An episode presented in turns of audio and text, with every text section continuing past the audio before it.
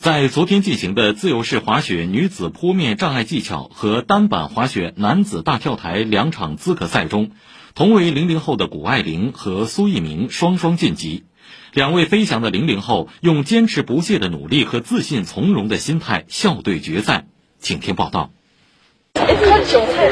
这是顺利晋级自由式滑雪女子坡面障碍技巧决赛之后，匆匆走过混合采访区的谷爱凌，在给记者介绍她在比赛间隙吃的美食。资格赛第一个登场的谷爱凌，第一轮发挥一般，只得到五十七点二八分，在所有选手当中排名第十一位。稍作调整之后，第二轮她完美完成动作，在等待裁判员打分的过程当中，她手拿馅儿饼，淡定的大口吃了起来。最终凭借着这一条七十九点三八分的高分，谷爱凌排名第三，晋级决赛。因为我早晨是八点一刻开始滑，比完赛呃直接去 U 槽的训练，说牛奶吃一口。不一会儿，谷爱凌的身影又出现在通往 U 型场地技巧赛场顶端的托签上，她甚至没有换下刚才比赛时身穿的三号号码布，就开始训练了。当大家都为谷爱凌贴上天赋标签的时候，谷爱凌却在用努力兑现天赋。由于张家口赛区的天气因素影响，坡面障碍技巧的比赛推迟了二十四小时，留给他备战十七号开始的自由式滑雪 U 型场地技巧的时间也被大大压缩。差不多我滑的 U 型时间会和其他人比起来，可能是百分之五十，所以我得好好努力一下，然后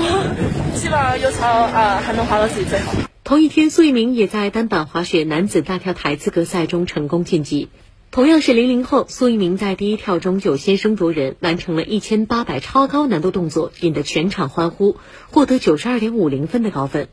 虽然第二跳、第三跳都略有失误，最后还是一百五十五点二五分的总分排名第五晋级。单板滑雪进步的太快了，所以即便今天是预赛，我也要把它当做决赛来看待。因为每一个人真的是发挥的都太好，都会做出自己最难的动作，所以我也需要去做一些足够难的动作去完成好比赛，取得足够多的分数去进入到决赛。二月十八号，苏翊鸣将迎来自己的十八岁生日。他含蓄地提到了生日愿望，希望能用更好的成绩送给自己一份更珍贵的礼物。两位飞翔的零零后少时相识，共同训练，又在北京冬奥会顶峰相聚。苏翊鸣期待他们都能表现出最好的自己。我们私下也是有很多的交流，在明天都是我们俩的决赛，也是希望彼此能够发挥的更好吧。但是我觉得就是享受这个过程，玩的更开心，这是最重要的。以上由特派记者孙平、高嘉晨北京报道。